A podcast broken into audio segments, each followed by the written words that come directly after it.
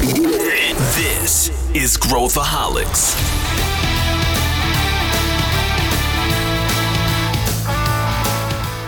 Olá, aqui é Pedro Van Gertner, eu sou o CEO da ACE e esse é Growthaholics, o podcast para quem adora inovação e empreendedorismo. Você já reparou que atualmente boa parte das empresas oferecem alguma solução financeira, seja pagamento, crédito, etc. É disso que nós vamos falar no episódio de hoje do podcast, sobre a fintechização dos negócios. A gente vai falar sobre o lado bom, o lado ruim, uh, falar um pouco sobre por que, que isso acontece e vamos ter uma discussão muito interessante junto com o Tito Guzmão, que é CEO da Warren, e o Matheus Quelhas, que é Head de Business Transformation aqui na ACE. Tenho certeza que você vai tirar vários insights. Vem com a gente! Estou aqui com meu conterrâneo Tito Guzmão. Tudo bem, Tito? Muito bem-vindo aqui ao Growthaholics. Para quem não sabe, o Tito é o CEO fundador aí da Warren. Tudo bem, Tito? Tudo jóia contigo, Pedro. Obrigado pelo convite. Tudo ótimo. E também estou com o Matheus Quelhas aqui, já veterano de casa. Tudo bem, Matheus? Tudo bom, Pedro? Prazer estar aqui. Tudo bem, Tito? E aí? Hoje a gente vai ter um episódio muito legal, então sejam bem-vindos nossos ouvintes também. Boa, você já está quase um host, cara, já está quase um host do episódio, de tanto que ele participa. E hoje o, o tema que a gente quer falar é sobre a fintechização das coisas, né? A gente vai falar o, o, bom, o mal e o feio sobre a fintechização e também essa onda, né? Essa, é, a moda de fintechizar tudo. E para isso a gente trouxe não uma empresa que está fintechizando, mas uma fintech mesmo aqui, que é a Warren. E eu vou pedir para a gente começar aqui, Tito, só apresenta o que é a Warren para quem não conhece, o porquê que você criou, o que, que é, enfim, para situar a galera aqui que está te conhecendo agora. Boa. A gente quer encantar as pessoas entregando a melhor experiência de, de investir. Uh, e, e por que investir, né? Por que investimentos? Investimentos é super importante para você realizar sonhos de curto, médio e longo prazo. Só que investir a, acaba que é, é, um ato difícil, complicado, complexo, né? Pô, é uma sopa de letrinhas, é, CDI, CDB, fundos, ações, PQP e por aí vai. E a, as pessoas entram nas plataformas de investimento ou mesmo nos bancos, né? E parece que existe um cardápio chinês ali para escolher. Meu Deus do céu, o que, que, eu, o que, que eu decido aqui com tantas opções?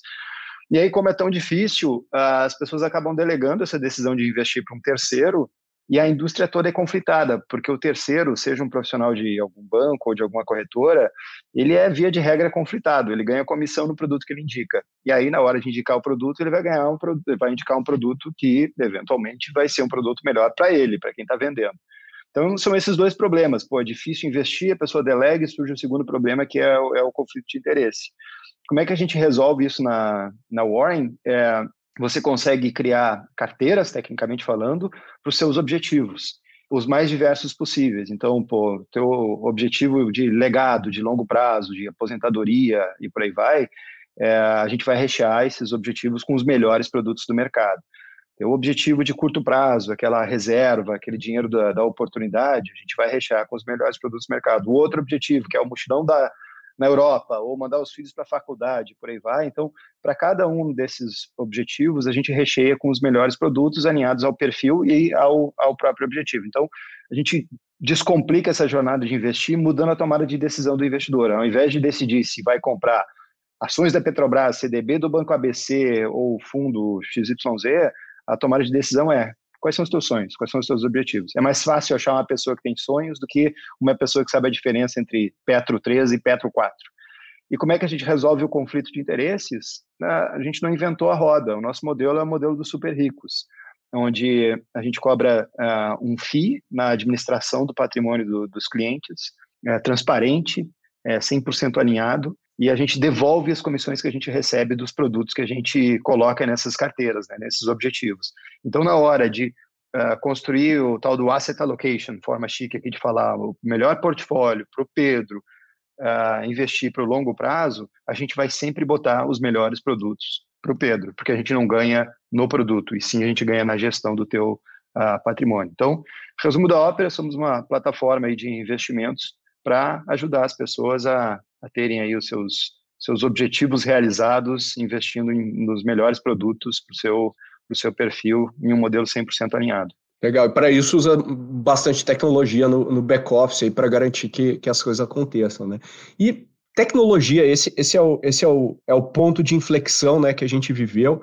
Eu queria perguntar para vocês dois, começando por você, Tito. Uh, a gente viveu, está vivendo, está no meio de uma grande revolução nos últimos anos das fintechs. Né? A gente fala muito das fintechs, a Warren é uma empresa que entrou para ocupar um, um, espaço interessante quando a gente fala de investimentos, mas esse movimento aí foi destravado por uma confluência de, da regulação, né, do regulador, que, que, que, decidiu, de repente, tirar aí o, o monopólio, digamos assim, né, com, do, dos poucos players que há pouco tempo atrás era o único recurso que a gente tinha para trabalhar com dinheiro, e ao mesmo tempo toda a tecnologia aí que, que impulsionou a, a gente criar novos modelos. Dá um panorama, Tito, na tua visão, como que é essa revolução das fintechs? Né? O que, que aconteceu no mercado, uh, na prática, né? O que, que foi isso mesmo? A regulação ajudou, a, a, a popularização da tecnologia para o consumidor final ajudou. Foi um, é, um, é uma questão multifatorial. Como é que se visualiza isso? É, eu acho que é, são, são vários fatores, né? Não é só o regulador, mas sim, sem dúvida, o, o, o regulador tem, é peça importante. A gente tem uh, um regulador no Brasil com uma cabeça super aberta, né? O Banco Central, e talvez o melhor exemplo do Banco Central seja o Pix, né? O Pix revolucionou a vida das pessoas, aí é uma criação ali do, do Banco Central.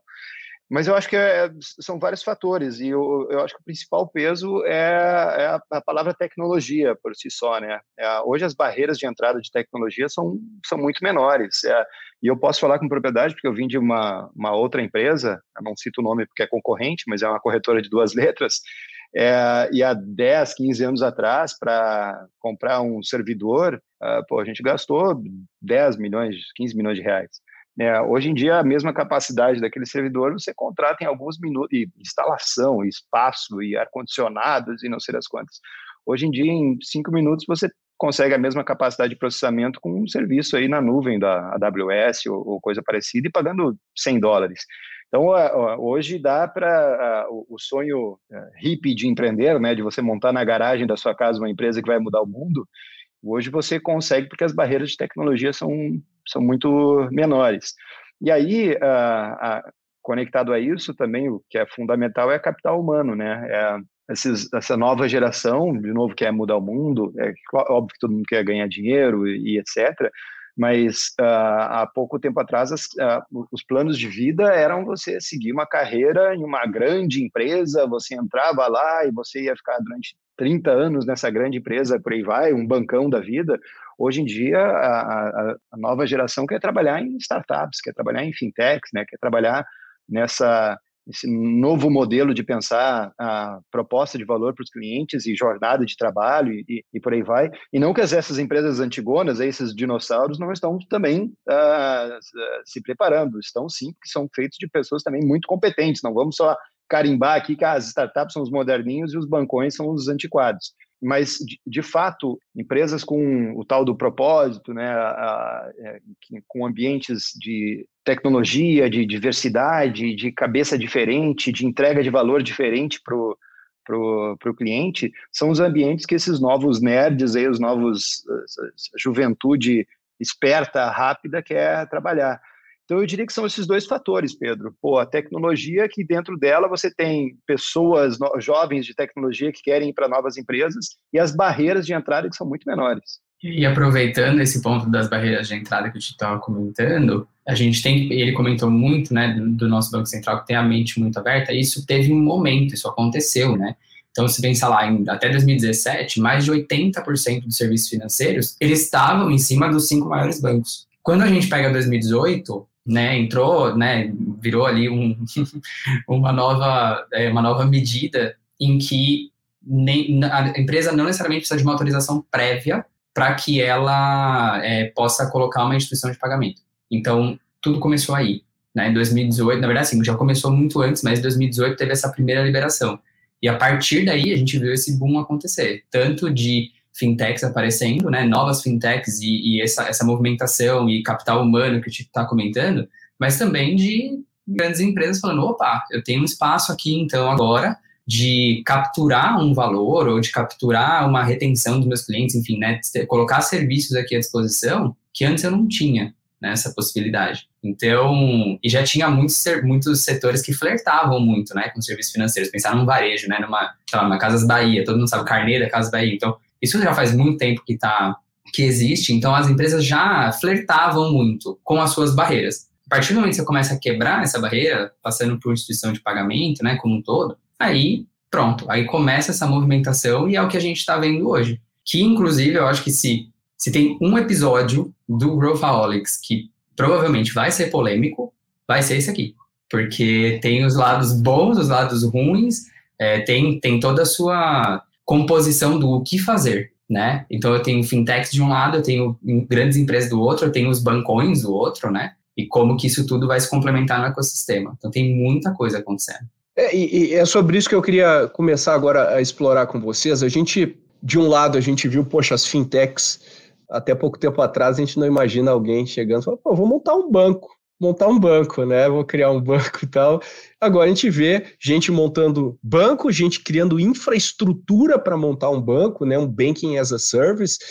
E a gente está vendo empresas que não são uh, do setor, né? Até pouco tempo atrás era o varejo, como tu falou, que criava produtos financeiros para viabilizar. Hoje a gente está vendo empresa aí como, como sei lá, né? De, desde, o, desde um mercado livre criando toda uma, né, uma estrutura bancária ali, uma conta, uma wallet e tudo mais, até empresas que não têm nada a ver né, com isso. A gente está vendo, pô, eu tenho um SaaS que gerencia, né, é, é, sei lá, a parte financeira da empresa e eu consigo fazer um mapeamento de risco diferente, então eu, o cara clica aqui um botão e eu começo a oferecer crédito. E a gente teve dois anos aí, né, Tito, de boom completo, né, de alocação de, de capital, e a gente vê os múltiplos de valuation aí das, das fintechs também, né, e atingindo recordes, uh, não só aqui, né, isso, isso, é um movimento global, a gente vê nos Estados Unidos, a gente vê, e agora que o, o, o nível da água baixou, a gente está tá começando a ver casos aí, como nos Estados Unidos, da, da daquelas empresas de, de, né, de, de crediário, que eu digo, né, buy now, pay later, aí os caras não, não conseguiram tracionar e tudo mais, que eram quase features, né, de, de, de, de financeiras. E aí eu queria te perguntar, Tito, como é que a gente, uh, né, vendo todo mundo, né, às vezes a gente sabe que empreendedor uh, uh, fica um pouco frustrado, às vezes pô, bate numa parede aí, não consegue contornar e fala, poxa, agora já sei, se eu botar que eu sou também uma fintech, isso aí vai aumentar o meu múltiplo, talvez eu consiga fazer uma rodada. Como é que a gente separa o joio do trigo de quem está trazendo valor de verdade, uh, o que, que, é feature, o que, que é um gimmick? Uh, como é que a gente navega num mercado em, em franca ebulição como esse, né? É, eu acho que tem bastante pauta aí. Uh, um, a gente pode falar, podemos começar sobre esse momento do mercado, que é um momento de questionamento sobre hypergrowth e, e modelos que ainda não tem unit economics validados, né? Ou então que o cara pô, bota a empresa de pé agora para trazer base e não sabe como então monetizar, mas pô, o que importa é trazer base agora e daqui a 10 anos a gente resolve esse, esse problema, né? Como ganhar dinheiro. O mercado ele oscila, sempre oscilou e sempre vai oscilar entre duas palavras: euforia e pânico. Na euforia, tá todo mundo achando é, é como você pega a, a, última célula ali do Excel, tá lindo, maravilhoso, você joga para frente, vai sempre continuar lindo, maravilhoso, né? Então os múltiplos vão continuar sendo estratosféricos, o mundo vai mudar imediatamente, é o arco-íris que tem um pote de ouro lá no final e que vai ser cada vez maior e por aí vai. E aí depois a galera para, dá uma olhada, aquela euforia perde um pouco de gasolina, porque é normal, somos seres humanos, aí dá uma estancada e depois entra um movimento de declínio e de pânico. O pânico é o que a gente está vivendo agora, que é, que é tudo é uma merda, Pô, desculpa o palavrão no podcast, mas é, cara, a gente vai viver na, na né, em momentos, eh, dois anos de cinzas e nada vai acontecer e o mundo mudou e esquece porque nunca mais vão pagar múltiplos cara, é bobagem. Daqui a pouco voltam a pagar múltiplos exorbitantes de novo, daqui a pouco voltam esses modelos uh, insanos. Mas o bacana desses ciclos é que eles, de novo, sempre aconteceram, sempre vão acontecer, e são esses momentos que, que eles ajudam a dar uma limpada em alguns que não estavam preparados, e aí não, não significa que são eternos incompetentes, vão, vão dar uma limpada nesse momento, mas que podem voltar com mais força para frente, e ajudam também a deixar mais preparados os que estavam mais preparados. E aí a gente pode pô, pegar um exemplo da recente, foi a, a bolha das .com, né? E agora todo mundo questionando, ah, mas tem empresas que caíram 90% no mercado e por aí vai. O melhor exemplo de todos na bolha.com lá foi a Amazon, né? Que caiu 90% também. Olha que a Amazon hoje passou por aquele momento de turbulência e naquela época, quando a Amazon caiu 90%, o mercado todo dizia, não, vai quebrar, é um negócio horrível, não funciona, as pessoas não querem isso e por aí vai. E eles estavam preparados, tomaram aquele baque na, na cabeça, uh, mas tinham uma estrutura pronta, é de novo, é, é, aquela expressão, né? A água abaixou e você vê ali quem está tá pelado os que estavam pelados morreram, eles ali ficaram mais, se prepararam mais, sem dúvida, foi uma porrada na cabeça, mas passaram por esse momento de turbulência muito mais fortes e hoje são uma das maiores uh, empresas do mundo.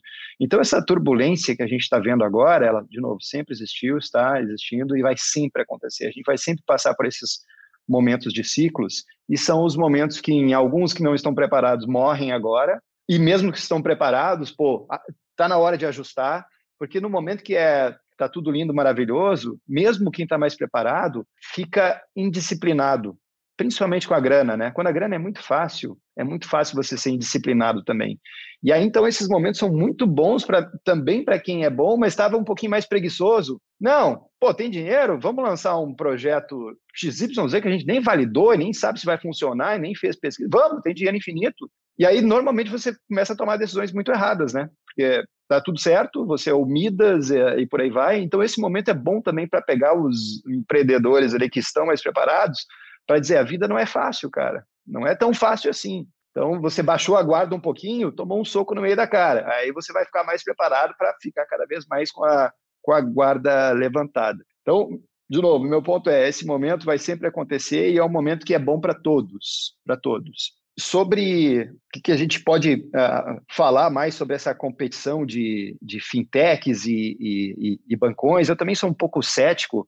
Você mencionou né, que 90%, 80% ainda está consolidado nos, nos bancos. Eu sou um pouco cético desse, com esse negócio das fintechs vão matar os bancos. É, mas, sem dúvida, uma outra vantagem que as fintechs têm são elas são focadas em uma entrega de produto específico. Claro que em alguns casos é só uma feature, como você falou, né? E tá, o bancão lá tinha essa feature e o cara nasceu só para essa, essa feature. Aí, claro, a gente pode discutir aqui unit econômico se para de pé ou não para. Mas, de fato, o que, que é o bancão é o tal do, do pato, né? Que tem nadadeira e tem asa e não sabe voar, não sabe nadar direito. Faz tudo meia boca. E aí surge lá uma, uma fintech com uma proposta de, cara, eu vou fazer crédito, mas vou fazer estado da arte esse negócio, seja para B2C ou B2B. Cara, na hora de competir com o bancão, por mais que o bancão tenha um orçamento para a área de crédito cinco vezes maior, cara, não tem nada tão poderoso quanto está todo mundo acordando, trabalhando e dormindo pensando em como melhorar a experiência de crédito.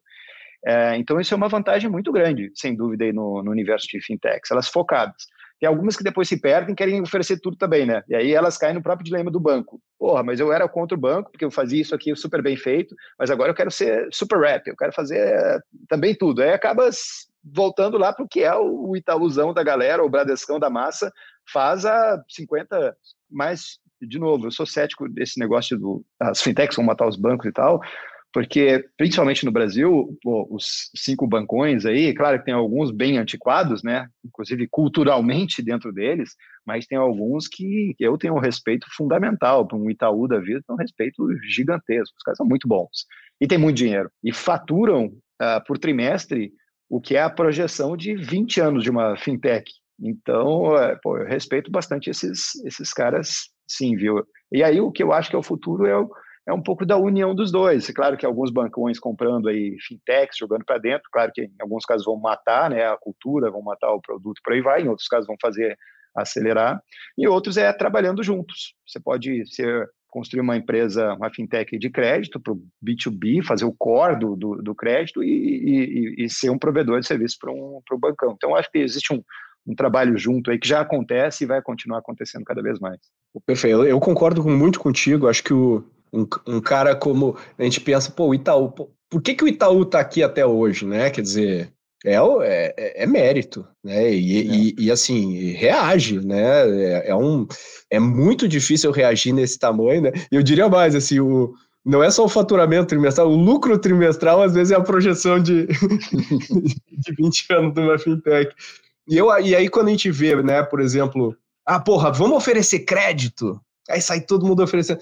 É, como diz os meus amigos que estão há mais tempo no setor financeiro, pô, crédito é um super negócio, dá muito dinheiro quando os caras pagam de volta, né? E, e agora a gente está vendo aí, quando o mercado tem uma ruptura, a gente está vendo um monte de startup de crédito começar a pedir, pedir água. E aí me leva para essa pergunta que eu queria fazer para o Mate aqui, e a gente vê daí gente de fora do setor, né? Porra, eu, eu posso botar um serviço aqui, posso criar um cartão aqui, posso criar um negócio aqui. Quais são os tipos, uh, uh, e aí depois se quiser comentar, Tito, com mais exemplos, os tipos de empresas que não são do setor financeiro que estão uh, entrando ou, ou, ou testando coisas para o setor financeiro. Depois eu queria testar um, um framework mental aqui com vocês, para vocês, vocês concordam com, com, a minha, com a minha tese, tá? Mas fala, fala aí você, Mate. Pedro, são muitos setores, para te falar bem a verdade. Acho que o mais tradicional que, que todo mundo vai lembrar é varejo. Primeira coisa, né? Varejo, varejo de moda, varejo de bem de consumo em geral, é o primeiro de todos. Mas uh, quando a gente pensa em quem tá olhando hoje aí, assim, experiência de grandes empresas que a gente conecta aqui, que a gente está falando todos os dias, como que a gente faz transformação digital e tudo mais, esse pessoal, muita gente tem tese de serviços financeiros, de fintech mesmo, dentro da sua própria estratégia de transformação. Então, esses tempos atrás, a gente estava falando com uma empresa de logística, né? A gente fala com empresa de mineração, falando de crédito. Crédito, seguro, né? Tudo que se, se o, que se consegue oferecer a partir de uma de começar a trabalhar o financeiro, né? Uh, essas empresas estão entrando. Então, o que que, o que que o pessoal costuma pensar? Eu tenho, se a gente pensar bem, né? É muito mais uh, o Tito deve saber bem dessa aqui. É muito mais caro eu conseguir um novo cliente do que eu reter o cliente que eu já tenho. Então, a primeira coisa que se pensa é: eu vou verticalizar minha cadeia ou vou horizontalizar minha cadeia? Então, eu vou entrar em coisas adjacentes que não são necessariamente o meu modelo de negócios, ou eu vou né, começar a integrar minha cadeia. E parte dessa, desse momento de fintechização dessas grandes empresas, ele vem com esse objetivo de conseguir reter as pessoas ao longo do tempo com uma premissa, né, falada de eu entendo desse mercado, então eu entendo do mercado de logística, eu entendo que tal, o que, que tal cliente precisa com relação ao crédito, é, ou com relação a qualquer outro produto financeiro, mas que normalmente é crédito. E aí, então, você entra com essa premissa de eu vou amarrar minha cadeia. O que, que é interessante nesse, nesse movimento? Um é, a gente começa a trabalhar dado do cliente, que antes não se trabalhava. Né? Então, dados justamente de consumo, eu consigo reter ele aqui dentro, eu consigo criar um portfólio, aumento o LTV, enfim uma porrada de coisas ali que para grandes empresas é interessante, né? Aumenta meu faturamento, além de ser uma operação milionária, né? E por um outro lado, a gente tem uh, o lado um pouco mais negativo da coisa, né? Que precisa pesar, que é se eu tenho esse oferecimento aqui e essa mesma pessoa pode ter numa fintech, num banco, comigo, com um varejo, com não sei quem, com não sei quem, com não sei quem, o acesso ao crédito tem muita oferta. Mas as pessoas que precisam acessar o crédito não conseguem. Por que não conseguem? Porque não conseguem provar que são bons pagadores, né? Que é o que você falou. Se não pago, não é um bom business, né? Então, é, a, a gente fica ainda muito preso, né? As grandes empresas ficam muito presas nessa questão de eu vou oferecer, só que não entendem que talvez eles caiam numa outro, num outro tipo de competição. Eu não estou mais falando de logística, eu não estou mais falando de varejo, eu estou falando de crédito. E crédito está aí. Então, a análise feita é muito mais meia boca, porque não é meu core. Então eu tenho empresas fintechs ou eu tenho bancos fazendo análises de crédito muito mais robustas. Ah, beleza, então vamos deixar isso aqui mais robusto. Como que eu saio dessa, sabe? Então é a hora que a gente começa a ver até algumas startups como é, como features, né? Não são features necessariamente, mas a gente começa a ver o como se trabalha dados de comportamento. Né? Então tem, por exemplo, a, a no Data Security, né? Que é uma empresa da Mastercard, que trabalha para segurança. Então, ela consegue mapear a jornada do usuário de ponta a ponta com você em todos os seus canais e começa a te dar triggers para você levar a melhor coisa ou pior coisa para ele, né? Um novo serviço, etc. Então, se a gente pensasse que isso poderia ser colocado para crédito ou para produtos financeiros, isso traria uma boa vantagem. Por quê? Porque eu consigo usar outros fatores para fazer uma análise de crédito, por exemplo. Então, quando a gente fala da, de fintechizar essas empresas, depende muito da estratégia. E o que o pessoal leva como meio que máxima é das duas. Se o meu concorrente está fazendo, eu vou fazer também. E não é bem por aí. Ou tá todo mundo fazendo, então eu vou fazer também. E aí não é necessariamente essa estratégia. Então talvez eu tenha retorno muito maior se eu colocar uma nova linha de construção, sei lá, de automóveis, né? Muito mais do que ter o crédito em si. Quais são as linhas que a gente vai seguir em termos de inovação? E isso acaba até dando um pouco de, de setback, assim, né? A pessoa acaba até ficando um pouco bloqueada, porque está oferecendo crédito e batendo, por exemplo, com outros tipos de oferta que não vai dar certo. Então, é bem tênue essa linha. Enquanto a gente não, tem concordo. gente especializada e outros não. Né? Agora, entrando nesse framework, eu ia falar para vocês, assim, eu queria ouvir o Tito, o que, que, que tu acha, Tito? Assim, geralmente quando a empresa pensa, olha só, cara, tá girando uma grana aqui e eu não estou capturando esse valor, então, pô, vamos passar a capturar esse valor. Geralmente, esse tipo de, de raciocínio, a probabilidade é que não, que não dê certo. Porque o raciocínio é, cara, como que eu gero mais valor para o meu cliente né? E como que eu trago uma experiência melhor, como que eu reduzo a fricção, como que eu removo etapas. Geralmente, esse é o melhor raciocínio. E eu acho que muita gente está sendo, ah, qual a dificuldade de eu criar um cartão? Muito baixa. Qual a dificuldade de eu colocar uma wallet? Muito baixa. Então, poxa, vamos colocar e vamos passar a capturar isso. Mas isso que o Matheus falou, poxa, mas se todo mundo faz, eu como consumidor, vai acontecer que nem na Europa, que nem nos Estados Unidos, tem o cara tem milhões de wallets. E aí a minha fidelidade também cai, né? Como é que você vê isso na prática? É. Faz sentido isso que eu falei? Eu não posso concordar mais. O Matheus falou uma coisa boa, ah, tá todo mundo fazendo, é o tal do FOMO, né? Ah, meu Deus, tá todo mundo fazendo, eu vou lá e, e talvez tá todo mundo certo, e na verdade tá todo mundo fazendo porque o outro estava fazendo e ninguém, ninguém parou para pensar uh, direito. Eu, eu, eu, não posso concordar melhor. É quando você pensa é, em botar de pé um produto porque vai aumentar a tua receita, a, a, chance de dar errado é grande, porque a primeira pergunta tem que ser: isso vai diminuir a fricção, como você falou, isso vai entregar uma experiência melhor para o cliente. Aí sim eu tenho que pensar na segunda etapa, que é a receita.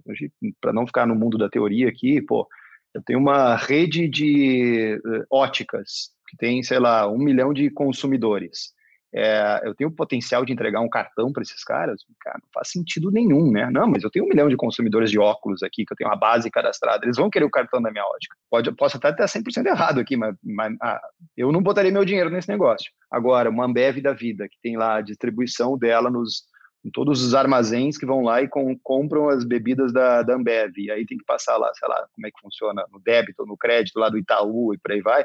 Pô, a Ambev internalizar isso numa conta única. O próprio Mercado Pago, né, que é o universo ali onde você tem os vendedores e os compradores. E o vendedor, quando vende para o Mercado Pago, já recebe dentro de uma conta do Mercado Pago e ele já consegue antecipar, ele já consegue comprar um, de um for, sei lá, o cara faz casinhas de brinquedo, já consegue comprar madeira de um outro fornecedor usando dinheiro.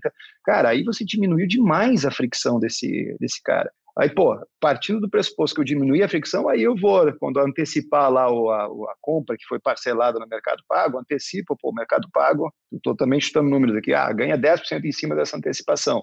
Pô, ficou lindo, porque o cara dentro da casa, em vez de fazer isso via um bancão, via o outro, pô, internalizou essa jornada toda. Então é, é isso, não posso mais concordar contigo, Pedro, que é a primeira coisa é, vai diminuir a fricção, vai melhorar a experiência do cliente, se sim, dá para a gente ganhar dinheiro com isso? Opa, dá, aí vamos fazer. Agora, pensar do lado oposto, dá para a gente ganhar dinheiro com a nossa base de um milhão de consumidores de óculos pretos aí, que nem a do Pedro, vendendo um cartão da nossa ótica? Cara, acho que não, velho. Então, mas, de novo, o FOMO ali, a ansiedade, ah, o, fintech, porque viu lá o Tito falando uma coisa de fintech, eu quero entrar nesse game, eu sou do cara do óculos, faz as pessoas, às vezes, tomarem decisões um pouco equivocadas, né?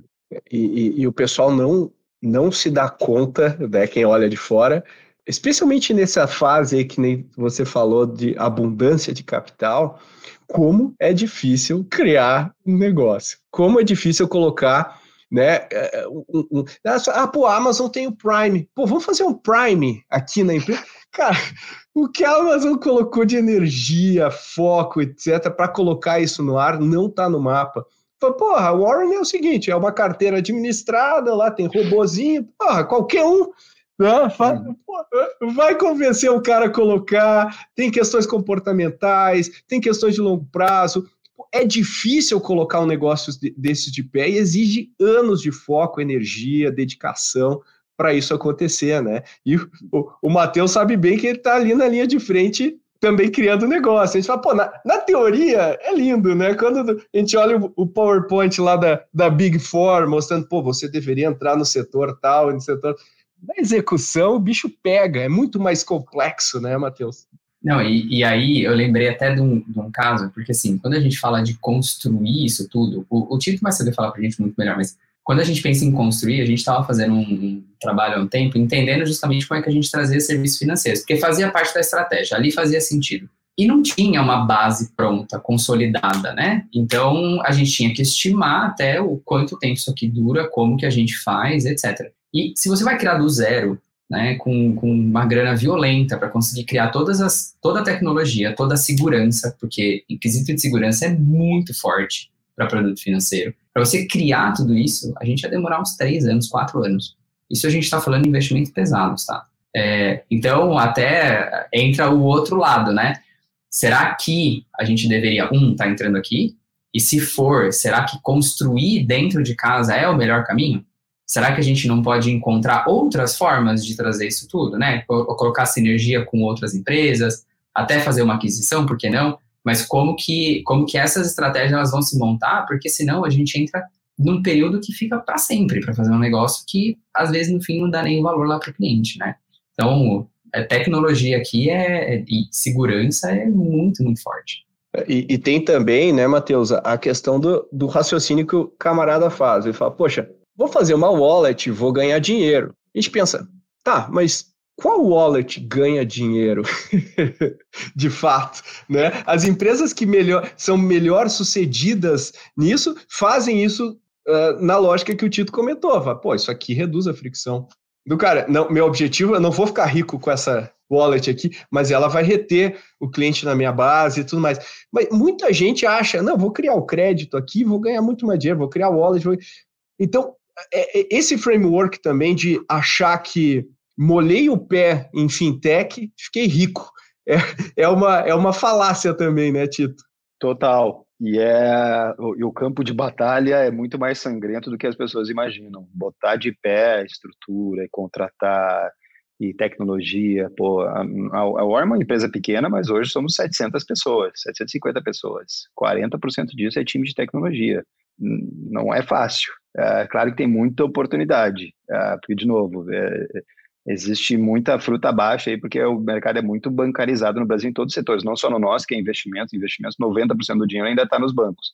Mas não é fácil, não. Não quero desmotivar ninguém, é, porque existe todo um romantismo hoje em empreender, né? Nós mais velhos aqui, é, na nossa época de adolescente, não sei que idade você tem, Pedro, mas eu tô com 42, na minha época de adolescente, meu sonho era ser astro de banda de rock. Era é, por isso que eu sou um baterista frustrado. Hoje em dia o sonho de todo mundo é ser CEO de, ou é, cada dia surge um C-level com nome diferente, né? C, não sei das quantas, de, de startup, fundador e por aí vai.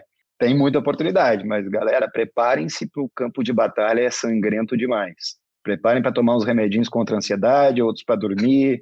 E é isso aí. Preparem para levar muita pancada. É isso aí. Eu, eu acho que isso o pessoal, uh, uh, né? Que nem o exemplo que eu dei, ele, pô, vamos criar um Prime. Cara, quantos anos você vai investir? Quem que, quem que você traz para tocar o projeto desse Prime? Onde que você encontra alguém fera né, em retenção, em, em, fidelização, em tecnologia que saiba fazer isso, né? Daí a gente fala, pô, o Tito acabou de falar, porra, 700 pessoas para rodar, né? É, é, pequeno se a gente for comparar com, né, com um país, né, com uma cidade que é um Itaú, um Bradesco e tal, é pequeno, né, se a gente for comparar. Já é um, é um exército de pessoas para resolver um problema, né? Um problema. Tu imagina só você pegando isso como um side business. É, ué, isso aqui, vamos colocar aqui uma, um cartão, né, Matheus, e, e, e rodar. Então, acho que às vezes o pessoal subestima muito a execução e subestima o retorno que, ele, que, que esse projeto vai dar. Né, que, que ele vai trazer para a corporação, para a companhia, né? É, e, e, não pode ser só um projeto, né, Pedro? Então, assim, ah, eu quero colocar isso aqui. Não é que tá errado, não, não é que tá errado a estratégia, né? Mas é o que tamanho que isso aqui vai ter.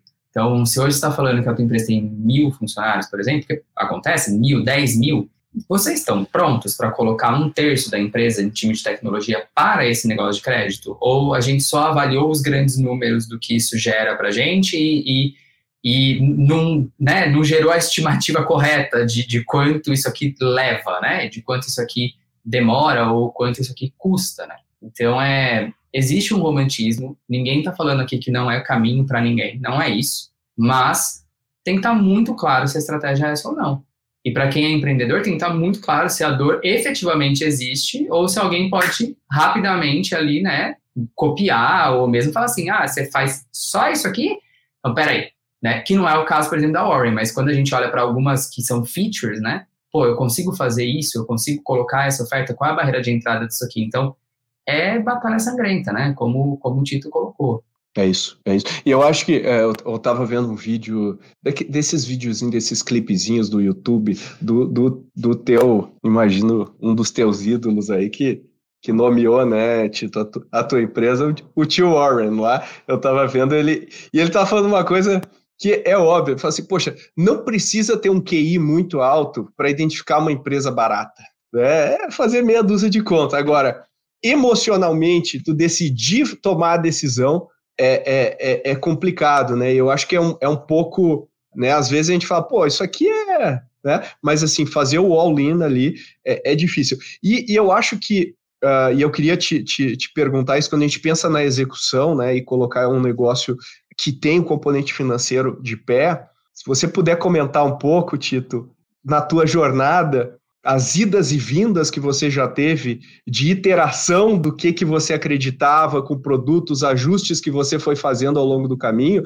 que às vezes o pessoal acha que é eu liguei a chavinha e o, e o dinheiro começou a entrar. E, e, e a gente não se dá conta da, dos detalhes, de como pô, é, o cliente não está entendendo isso aqui, isso aqui não está claro, isso aqui como é que é isso na, na, jornada, Tito? Porque acho que isso talvez ilustre um pouco é, essa coisa que a gente está tentando, esse, esse tema aqui por trás de tudo que a gente está falando, que, cara, é, não é, não é tão simples quanto parece, pode ser, pode dar muito resultado, mas vai, vai dar muito trabalho vai gastar muita energia. Né? Boa. Uh, eu acho que duas coisas que uma, um empreendedor ou mesmo um executivo dentro de, de uma empresa, mas principalmente a gente está falando aqui para empreendedores, precisa é senso de urgência e coragem senso de urgência é porque, cara, tudo depende de você, no final das contas. Você é o teu, teu chefe, mas todos os clientes também são teus chefes e todos os colaboradores da tua empresa são teus chefes, e se você tiver investidores, são chefes também. Então, tá todo mundo dependendo de, de você. Não ache que, ah, eu vou fazer os meus horários. Não, você não vai. Você não vai ter horário para nada para começar, você vai dormir mal para caramba. E essa é a realidade a partir do momento que você começa a empreender. E aí você precisa ter esse senso de urgência, porque não é que você não vai ter chefe, não, você vai ter todos os chefes do mundo. E a responsabilidade é grande parte tua de fazer isso acontecer. E, e a outra parte, que é o teu time que está junto contigo de fazer acontecer, vai ser também é, tua, porque você que está trazendo essas pessoas para bordo, você que está ditando a cultura, é, você que está ditando a liberdade delas também. Uh, e a outra é coragem, porque, de fato, ninguém sabe porra nenhuma, tá, galera? Isso é, esse é o, assim, partimos desse pressuposto, que ninguém sabe nada. O que você tem que fazer é, assim, um, minimamente um planejamento, achar um setor onde tem uma oportunidade, onde você consegue entender unit economics para, pô, eu consigo entregar uma experiência melhor, minha proposta de valor é foda e dá para ganhar dinheiro aí. Legal. Pô, eu acho que dá para fazer por aqui. E você vai ver que você vai começar num caminho e, putz, deu errado. E aí você vai para o outro. E opa, esse aqui deu, começou a dar mais certo. Aí você vai botando mais gasolina. E aí, em algum ponto, ele começa a dar, dar errado. A nossa vida, não só na profissional de empreender, mas na pessoal também, ela é uma constante bifurcação né, de decisões, micro e macro. Micro, vamos lá. Hoje, levo o guarda-chuva ou não levo? Não levei. Putz, choveu, tomei um banho. Foi uma decisão micro que eu errei. E aí eu tenho que ter a coragem para o outro dia tomar essa decisão de novo. E aí, hoje, levo ou não levo? Levei o guarda-chuva, não choveu. porra, que saco, fiquei carregando essa merda, esse guarda-chuva o dia inteiro. Decisões micro com impactos uh, menores. Outras decisões são, pô, trago esse sócio que vai ser o meu CTO para minha empresa, pode ser uma puta decisão acertada, se o cara tem a tua cabeça, se, vocês pensam igual, e não que existe cultura certa ou cultura errada. Eu, eu meu auge aí da minha de, tantas vezes que eu apanhei, é, acho que você não você tem que ser humilde em absolutamente tudo, inclusive achar que existe certo ou errado. Existe o que é o que combina com a tua cabeça. Pô, esse cara que você trouxe, você tomou a decisão, pode dar muito certo e aí você vira só, vocês viram sócios e vocês começam a empreender. Pode dar muito errado também. E aí vai entrar numa briga jurídica depois para os dois se separarem, pior que casamento. Na estratégia da empresa, pô, vou usar um canal digital de aquisição ou vou fazer conteúdo interno, ou vou fazer palestras offline, ou vou fazer parceria com o rádio e por aí vai. É uma constante uh, tomada de decisões e o que você precisa saber é que você vai errar pra caramba nessas decisões. De novo, seja nas pessoais, Estou num relacionamento lá que, cara, já deveria ter saído dele há bastante tempo e você fica postergando, assim como na decisão de ter alguém junto contigo na empresa ou na decisão de continuar investindo dinheiro em um negócio que os clientes não estão gostando, que o NPS está caindo, mas você é teimoso e você acha que vai funcionar. Claro que existe uma linha tênue entre o, o teimoso e o oh meu Deus, o, o, persistente, não é o persistente, mas enfim, o cara que, que insiste que vai dar certo e em algum momento dá certo. Tem uma linha tênue, né? O timing é, pô, esse cara tá tentando esse negócio há mais de um ano, não rodou, ou tentou há mais de um ano e passou day um, depois do day do, de um ano começou a funcionar e o cara tava com a, com a cabeça certa. Mas é isso, é, você precisa coragem para saber que é que, de novo, muitas vezes as pessoas endeusam né, os empreendedores. Não, o Pedro e o Matheus, os caras sabem pra caralho. Os caras sentam na me... acordam de manhã cedo com a certeza de que as decisões deles serão 100% acertadas. O pessoal que está ouvindo aí, a gente não sabe porra nenhuma. É, o que tem que ter, né, de novo, é coragem para. Cara, parece que esse negócio vai dar certo. Vamos lá, vamos. Puta, deu tudo errado. Tá, pausa, tomamos um soco no meio da cara, vamos levantar a cara de novo e vamos para a guerra mais uma vez. Então, é, é, porque, de novo, o exercício é tentar errar menos do que acertar, mas você vai errar pra caralho na jornada. Então a coragem para botar a cara a tapa de novo é fundamental. É isso aí, é isso aí. Eu concordo muito aí, Tito. Eu falo, né, o, o, a gente vai fracassando, fracassando, fracassando, e o sucesso é quando tu olha para trás e esses fracassos aí acumulados e tal começam a fazer sentido. Mas é. quando a gente tá, a sensação de quem tá lá no dia a dia tocando é de absoluta incerteza, insegurança, uh, né? E eu acho que é, é, é, muito importante essa, essa fragilidade uh, você falar aí para quem está ouvindo, porque às vezes a gente não, não se permite né, fazer isso. E eu acho que isso também vai estar tá diretamente ligado em qualquer coisa que a gente escolher para fazer, no sentido de, seja eu uma startup que né, vou vou aproveitar essa onda aí das fintechs, pô, o título lá, pô, tá cheio da grana, criou um negocinho lá, e, pô, vou fazer igual. O cara não vê o outro lado da, da, da moeda e vê como é difícil, quanto tempo leva para fazer isso. E ao mesmo tempo, uma corporação também que está acostumada a pegar um bolo de dinheiro, jogar em cima do negócio, vai lá, coloca essa feature aí no ar e esquece, né, que tem toda uma arte né? Tem toda uma arte, a sensibilidade, o cuidado e tudo mais, né? Vou deixar aqui a nossa, a nossa discussão aqui para reflexão né, dos nossos ouvintes, mas eu acho que trouxe várias, várias coisas aqui à tona, e eu acho que no final do dia, quanto mais a gente complica as coisas, pior. Né? Então, se a gente olhar de maneira muito simples e falar, cara, o que, que o meu cliente precisa, como que eu resolvo a vida, como que eu faço, a, a, né, que a gente falou, remove a fricção, torna mais simples, torna mais fácil. No final do dia é isso que ganha a briga no longo prazo, né? Mesmo que eu não capture um super valor no curto prazo, eu acho que se a gente coloca os princípios muito claros na nossa cabeça, eu acho que é um pouco da é o, é o alento que nós temos que, né, que, está que estamos executando, né? Porque se a gente fosse se basear na, nas oscilações do curto prazo, o que, o que pode ser uma metáfora também no mercado financeiro, o que pode ser uma metáfora, né? Se eu ficar olhando o valor do ticker lá subindo e descendo, eu também não vou tomar as melhores decisões. É melhor eu deixar o dinheiro lá e, e sabendo que bater o mercado não é algo trivial e, e, e, assim a probabilidade é que eu não consiga bater o mercado. Então acho que tem a ver também com isso. E, dito isso, eu queria agradecer imensamente aí a participação de vocês. Tito, muito obrigado aí por você ter compartilhado um pouquinho da tua visão, da tua, né, sem, sem filtro, né, de maneira muito, muito honesta aí. Te, queria te agradecer pela tua participação, cara. Valeu, pô. Obrigadão, Pedro. E se de um lado eu falei que é uma jornada difícil, que a gente não sabe nada e vai aprendendo conforme vai construindo o carro, do outro lado, o que mais existe é oportunidade. Então, se você está com, está ouvindo aí do outro lado, está com qualquer dúvida sobre botar o teu projeto de pé, pô, minimamente pense ali, planeje, tem fricção, não tem, tem dinheiro aí na mesa para ser ganho, porque no mundo de fintechs, de novo, está muito consolidado em bancos, vai, vai, porque tem muita oportunidade aí. E é através do empreendedorismo que a gente cria riqueza, cria oportunidade, é, cria empresas que vão gerar impostos, que vão depois ser investidos em educação, em infraestrutura, e a gente cria uma sociedade mais rica. Então, cara, fica com um pouquinho de medo, que as coisas não vão ser fáceis, mas vai também, não fica postergando a decisão aí de, de empreender. Saiba no que você está entrando, mas poucas coisas se comparam com a satisfação da gente ver o que a gente construiu, né, e ver o que a gente construiu tá rodando e ser maior que a gente, né? É muito legal.